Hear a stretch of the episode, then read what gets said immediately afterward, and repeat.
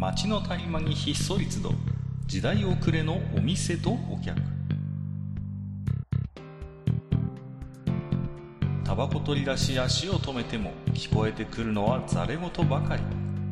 煙の先に何かあるのか空っぽなのか。ようこそマッチ横丁へ。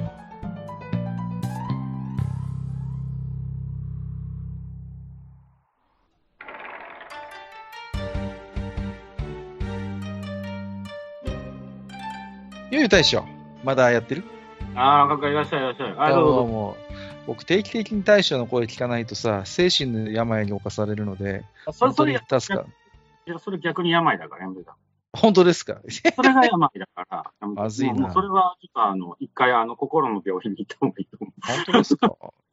非常に私、大大将と雑談すると心の平安が得られるんですけど、あのー今日もね、隅っこにネズミさんいらっしゃってますんで、はい、はい。どうもどうも、よろしくお願いします。ね。まあ、ネズミの声はね、そんな定期的に聞かなくても大丈夫らしいですよ。そう？いや、ネズミさんも結構、この、なんかさ、でも、ネズミさんってよく、まあ、きょあの、ね、よく癒される声だって言われるじゃないですか、正直。ね？正直ね。こうよく、ネズミさん声聞くとほっこりしますとか癒されるってよく言うじゃないですか。本人はどう思っとどう思ってんの？わかんないよ。自分の声だもん。自分でほら、でも、そうだネズミさんはさ、前自分で自分の声のことふにゃふにゃボイスって言ってたけどさ、うん、ねちょねちょっぽいですね。うん。いやいや、そんなことはないと思うんだけど、でも周りからそういうふうに癒されるとかって言われるのはどうなのかなってちょっとふと思ったんですけど、たまに言われますけど、どこがあって思って終わりかな？うん。ああ、そうですか。いやあのーはい声のいい人ってまあいるじゃないですか、こうね、我々こう素人ラジオ界隈でも、いや、この人これいい声してるなっていう人いるじゃないですか。まあちょっと僕自身はね、あのそういうタイプじゃないんで、あれなんです、持ってないものなんでね、憧れなんですけど、そういうものってこうね、声がいいってさ、よく色白、昔はさ、色白は七難隠すって言うけど、声がいい人もやっぱり七難隠すよなって個人的には思うんですよ。別に声のいい人は七難持ってるっていう意味じゃないですよ、もちろんね。だけど、声がいいことによるその説得力みたいなものって、やっぱありますよね。なんか声の力ってそういうのすごい大きいと思うんだけど。うん。ね。まあ、その、声色っていう意味もそうかもしれないし、まあ、あとは話し方。まあ、うん。うん、そうね。結構話し方って技術ですもんね。あ、話し方はね、テクニックですよ。完全にテクニックで。だから、日本のそういう政治家の方って、ようやく最近そういうのやり始めてますけど、例えば、アメリカとかヨーロッパの指導者の人たちって、そういうこう、身振り手振りも含めたスピークのこう、なんていうの、テクニックみたいなものをやっぱ専門的にやっぱ勉強されるみたいですよね、なんかね。こう、いかにこう、ね、そういうな説得力のある、まあ、こう、スピーチをできるかっていう時に、こうん。う、例えば声のトーンを一段少し落としてみるとか、自分で思ってるより少し喋るスピードを、こう、10%ぐらい落としてみるとか、なんかいろいろ具体的なテクニックがあるみたいですよね。ああります、うん。あの、それは私の、私も仕事で使ってます。まあ、やっぱりあるんですよね、そういう。ありまで、あとね、声とか喋り方って実はその話してる本人にもちょっと影響があったりするんですよ。ほ例えば、あの、なんていうのか、耳の遠い人と話してる時にイライラするっていうのは自分の声が大きくなって、口調う。が入るああ、っていうその自分にの、そうんの、やってることに感情が引っ張られてる。そうか、うそうか。ことも実は言われてて、うん。あるね。あのーそれって多分すごいありますよね。自分自身で、あ、声を大きくしてたんだけど、その大きくなった自分の声に逆にこう乗せられて自分の感情がちょっと毛羽立ってくるというか、こうね、こう少し荒ぶってくるっていうのは確かにあると思う。うん、ねで、まあ、特にね、誰かと口論とかっていう時にやっぱそういうのが出やすかったりとかね、お互いがそういう感じで引っ張り合うからっていうのが、なるほどね。うんうんっていうのはやっぱし、あの、あるみたい。うん。だから、みんな、ゆっくり。いや、別に今やんなくていいですけど、今やる必要はないと思うんですけど。いやいやいや。あのーね、そうそうそう。だから、まああれじゃない？あの、怖ね、うん声のいい人七難隠すもそうかもしれないけど、ほら、愛嬌のいい人の方が俺は七難隠すと思ってるけどな。それは愛愛嬌のある人ってこと？その、そうそう、ななんていうのかな、ほら、大した内容喋らないんだけど、この人いにく、なんかこう、俺いるといいよね、みたいな人っていない？ああ、あります、あります。だから、あのー、人間人間雰囲気で、うん、あの、そうそうそうそう。えーあの、どうにかこう、してくる人っていない？結構周りいに。るいる。なんかそれはさ、有名ななんか研究があってさ、人間ってこう、相手の話を聞いているときに、その人の言ってる内容よりも、その声色とか雰囲気とかの方に引っ張られるんですってね。だから、うん実際に何を言ってるかというよりも、どのように自分で印象を持ったかによって、なんか行動が変わるっていうことがあるみたいで、よくほら、僕はあんまり詳しくないけど、営業とかの世界だと、あんたの言ってることはよくわかんないけど、なんかあんたの雰囲気好きだから、あんたから買うわみたいなことが結構あったりするらしいじゃないですか。むしろ、ねむしろ整然と商品の説明をこう、縦板に水で喋ってる人の方が、あんたの言ってることは正しいかもしれないけど、なんか気に食わないから買わないわみたいなことが起こりうるっていうね。うん。だからさ、もう難しくなってんじゃん、今やっぱほら、ね、うん。そうそう説そう明をしたかしてないかとかさ、うね、ん。なんかあってね。まあ、まあね、う。ん。ネズミさんはさ、こういう、まあ、コロナみたいな時代になってさ、うん。人間人間のこう、そういう喋り方みたいなものって変わってきてるとかって思うことはありませんか？あんまり思わないですね。前からそれはずっと思ってたことではあったからっていうのはあるかな。ああ、なるほどね。その、うん、この人すごく頭いいし、正しいことを言ってるし、わかりやすいんだけども、何を考えて、実際のところ何を考えて喋ってるのかを知りたいとか、ああ、割とそういうところがね、僕は見えてきたりするかな。うん実際に営業でいろんなところにね、うん行くこともあったので、はい。で、まあ、それぞれの担当の方とお話をするわけじゃないですか。うんうんうん、で、それぞれポジションとそこにいた、あの、歴史と、あと、取り巻く人たちがどういう人で、で、すまあ、その人がそのチームの中でどういうふうにみんなから、あの、ポジション的にじゃなくて、あの、人柄的に思われてるかっていうのが、まあ、いくつか、こう、なんだろう、その人の網の目みたいなところがあるわけですよね。うんうんうん。うん、そういうところね、すごい気にしながら喋っていたかな。これは、そうね、あの、まあ私たちにもちょっとそういうとこ、まあちょっと若干違うけど通じるとこがあって、あの、まあ、僕の仕事って面談を行う仕事だから、うんあの、ここでね、まあ例えば家族とかで入ってくるわけですよ、面談室にねう。んうんうんまず誰が一番先に入ってくるか。うんで、誰が一番先に座るタイミングを取るかとかね。うんで、そこの家族のキーパーソンっていうのをあらあらかじめ初めからこう目をつけておくことをするね。うんうんなるほどね。うん、うん。で、それによってもう喋り方とかも変えるの？変えないよ、それは。それは変えないんだ。ううん。あ、のーそれは、あの、えっと、なんていうのかな。多分ね、その、僕らとの仕事と営業の人で違うのは、利害関係がちょっと違うんだよね、僕らの仕事って。うん。うん。なので、ちょっとその辺はね、違う、正うん、直。うん、うん。うんうん。その対象が合う人っていうのは、大体その相手がどういう人なのかっていうのは、ポジションは初めからわかるじゃないですか。まあ、なんていうのかな。まあ、それ、ううんん、まあまあ、うん、そうね。うんうん、そういうね、ところもあるのかな。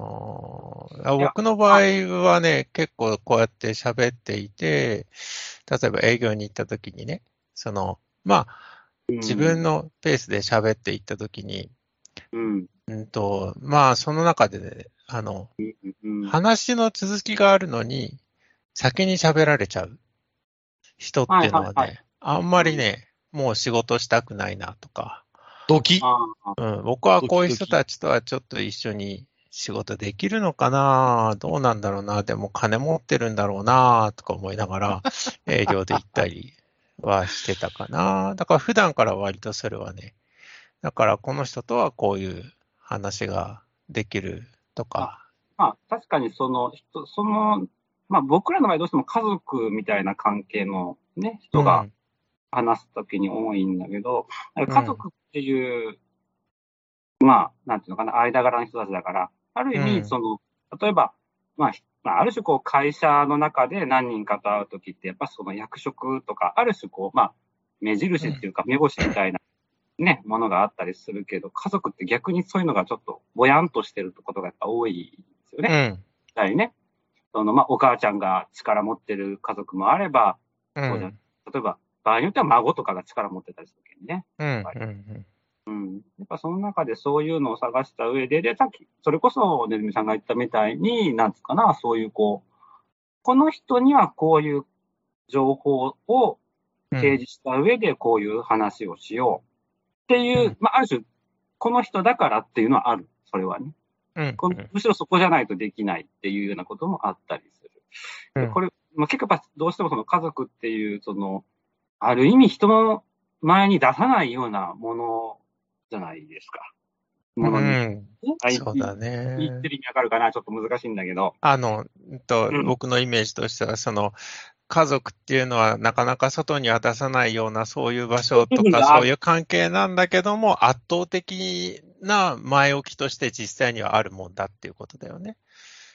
で、その、うん、家の中のことって、あの、正味の話、なかなか見れないでしょ。うん。他人の家の中のことってね、正味なところはね。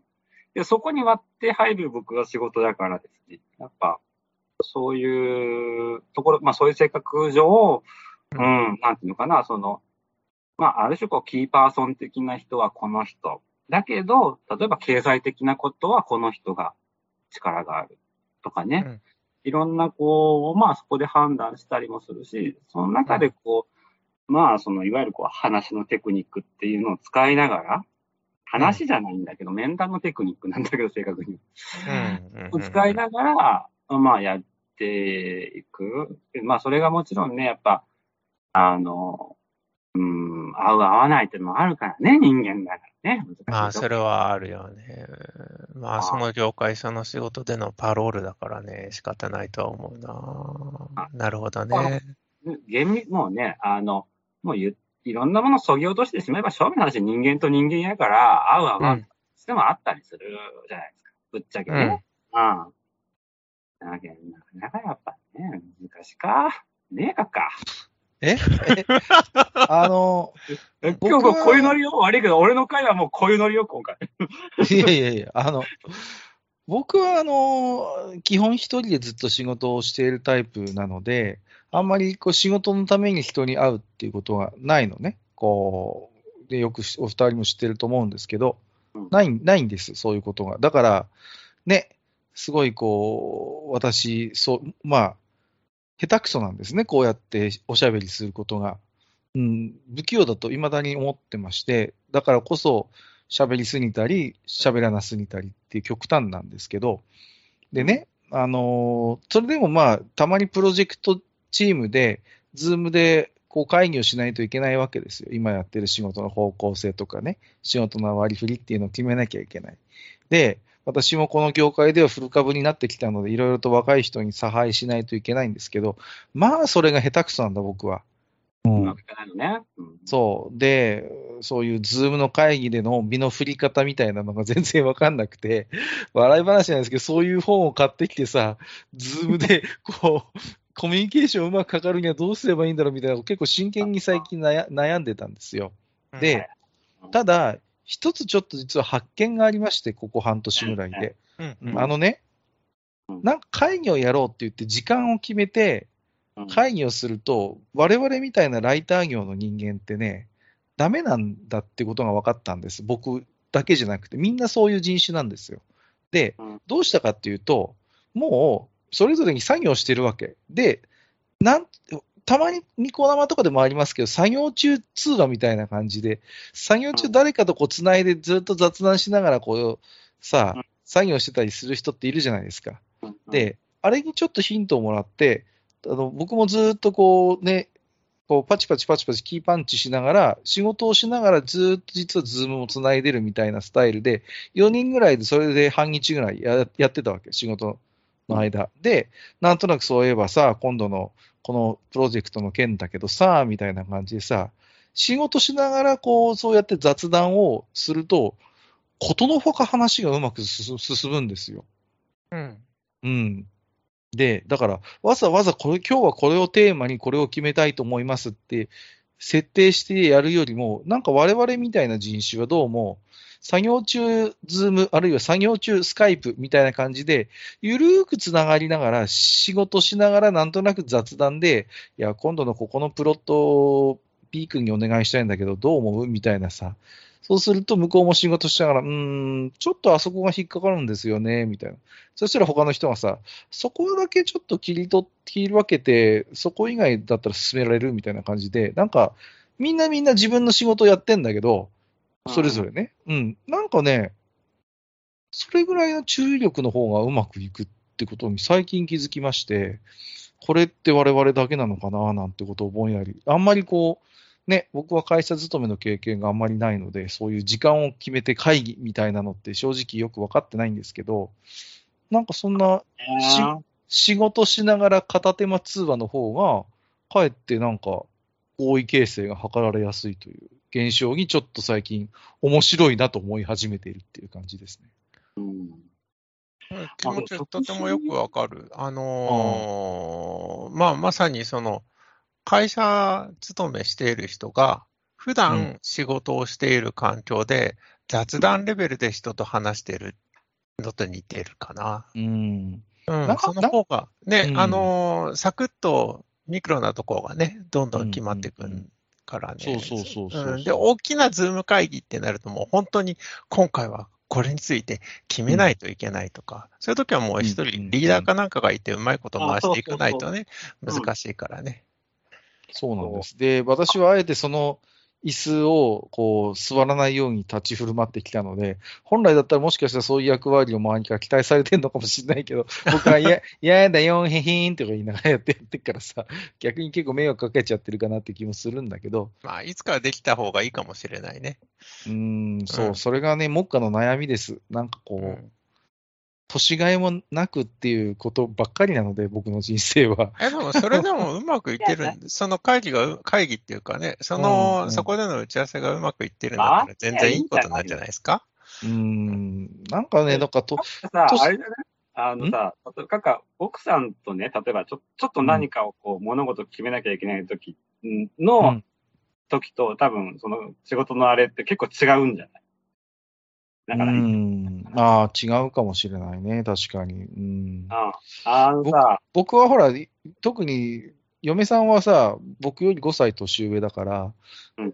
僕よりもちろん分別もあるし、すごいこう、なんか落ち着いてる人なんでね、僕がこんな落ち着きのない人間だから、ちょうどいいんですけど、うんうんうん。いや、今そね、話聞いててね、もしかしたら職種って結構もしかしたらあるかもって思った。そうそう、それはあると思う。だからほら、大将みたいにさっき言ったように、そういう家族っていう割と非言語コミュニケーションが発達してるうんようなところに分け入っていかなきゃいけない人って、やっぱそれはそれの作法があるじゃないですか。だうんそれもあるし、あ例えば、各家のとこの奥さんだったら、現場はねあ、奥さんの現場とかそういうとこって、答えから言っていくタイプなんだよ、あそこって。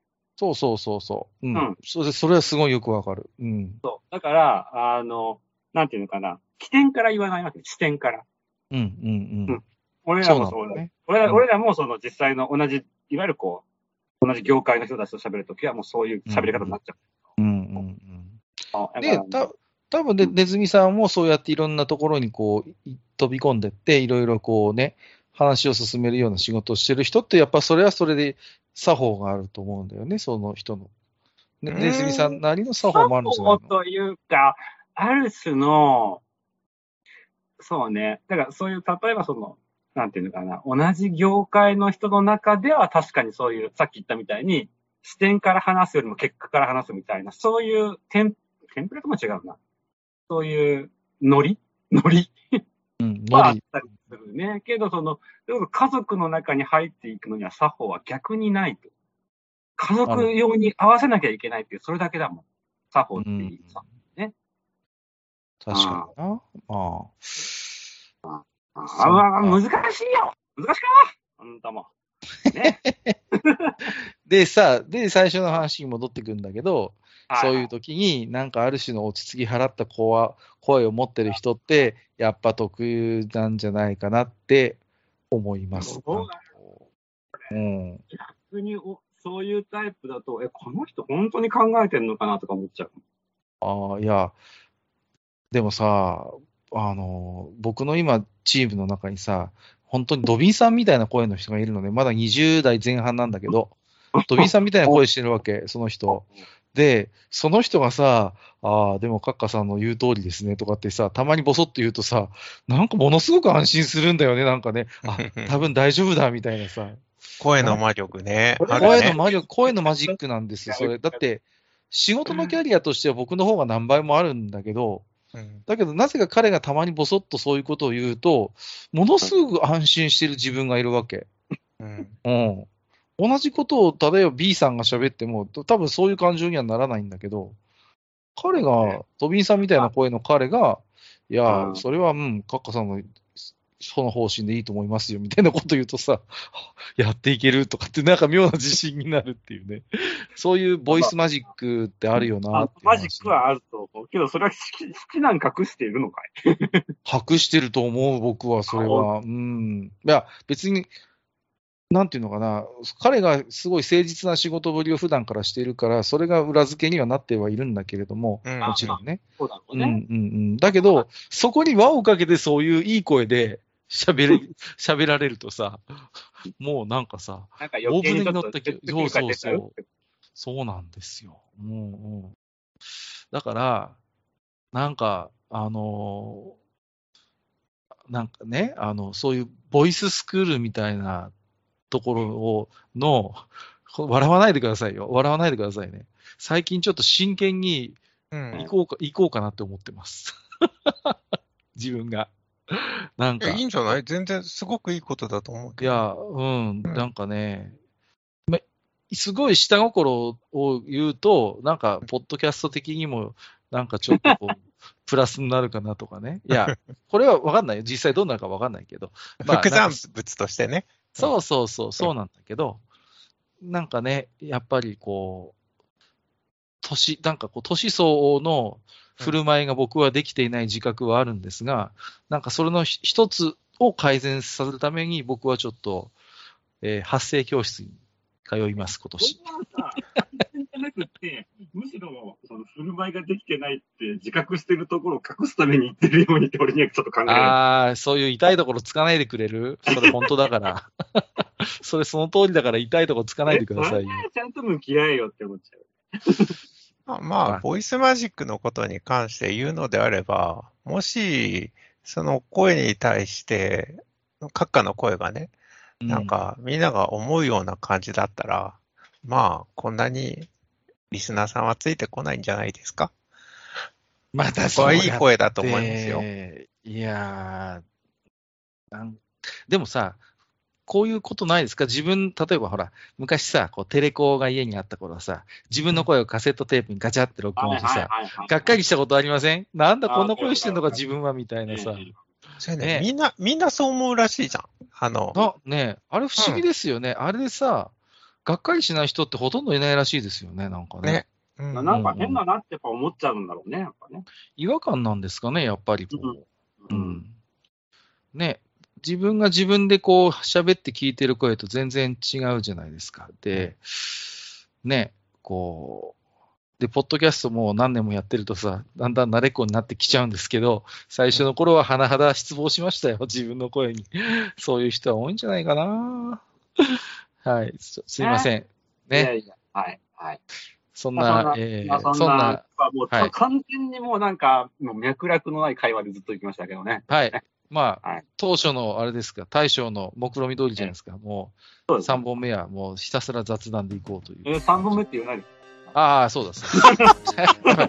ネズミさんのこと言えないや。僕今回言ってないぞ。ごめん、言今のわれたは僕が言って。なかったのにな。すいません。はい。ということでですね。店ではい3本目とか絶対口にしないでください、本当に。すみません、ごめんなさい。すみません。あの、焼酎3本目。焼酎3本目。あ、そうそうそう。はい、そうそうそう。そっちの方の3本目で一つはいよろしくお願いします。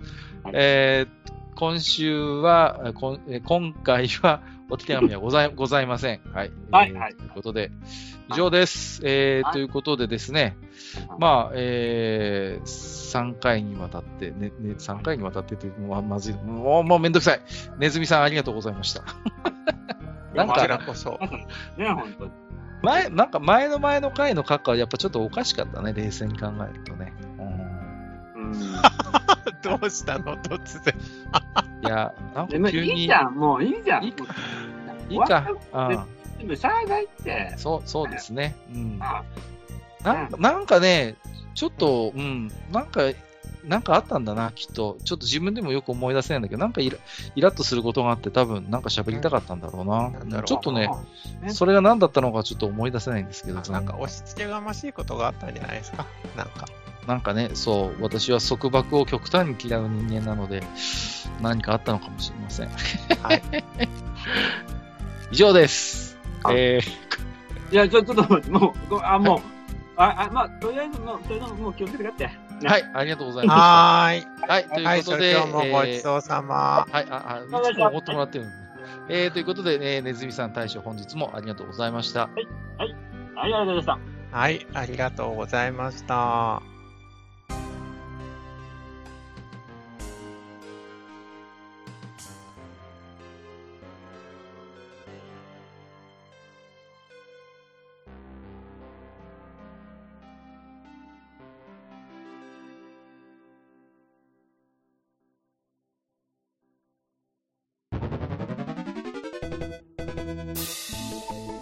ああ、そう、大将。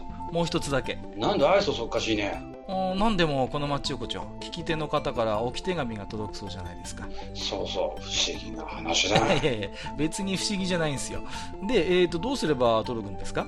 あーなんでも、ブログのお便り投稿フォームか、直接メールすれば届くんです。うーん。えーブログに載ってるメールアドレスに直接送ってもいいんだね。えー、何々メールアットマークマッチサイドドットネットか。mail アットマーク matchside.net ね。うん。公式ツイッターでは番組更新のご案内や予告が載るらしいし、ハッシュタグマッチ横丁をつけるつぶやきも番組で紹介する場合もあるみたいだよ。うん。じゃあ一応フォローしてみっか。皆様のお手紙、お待ちしております。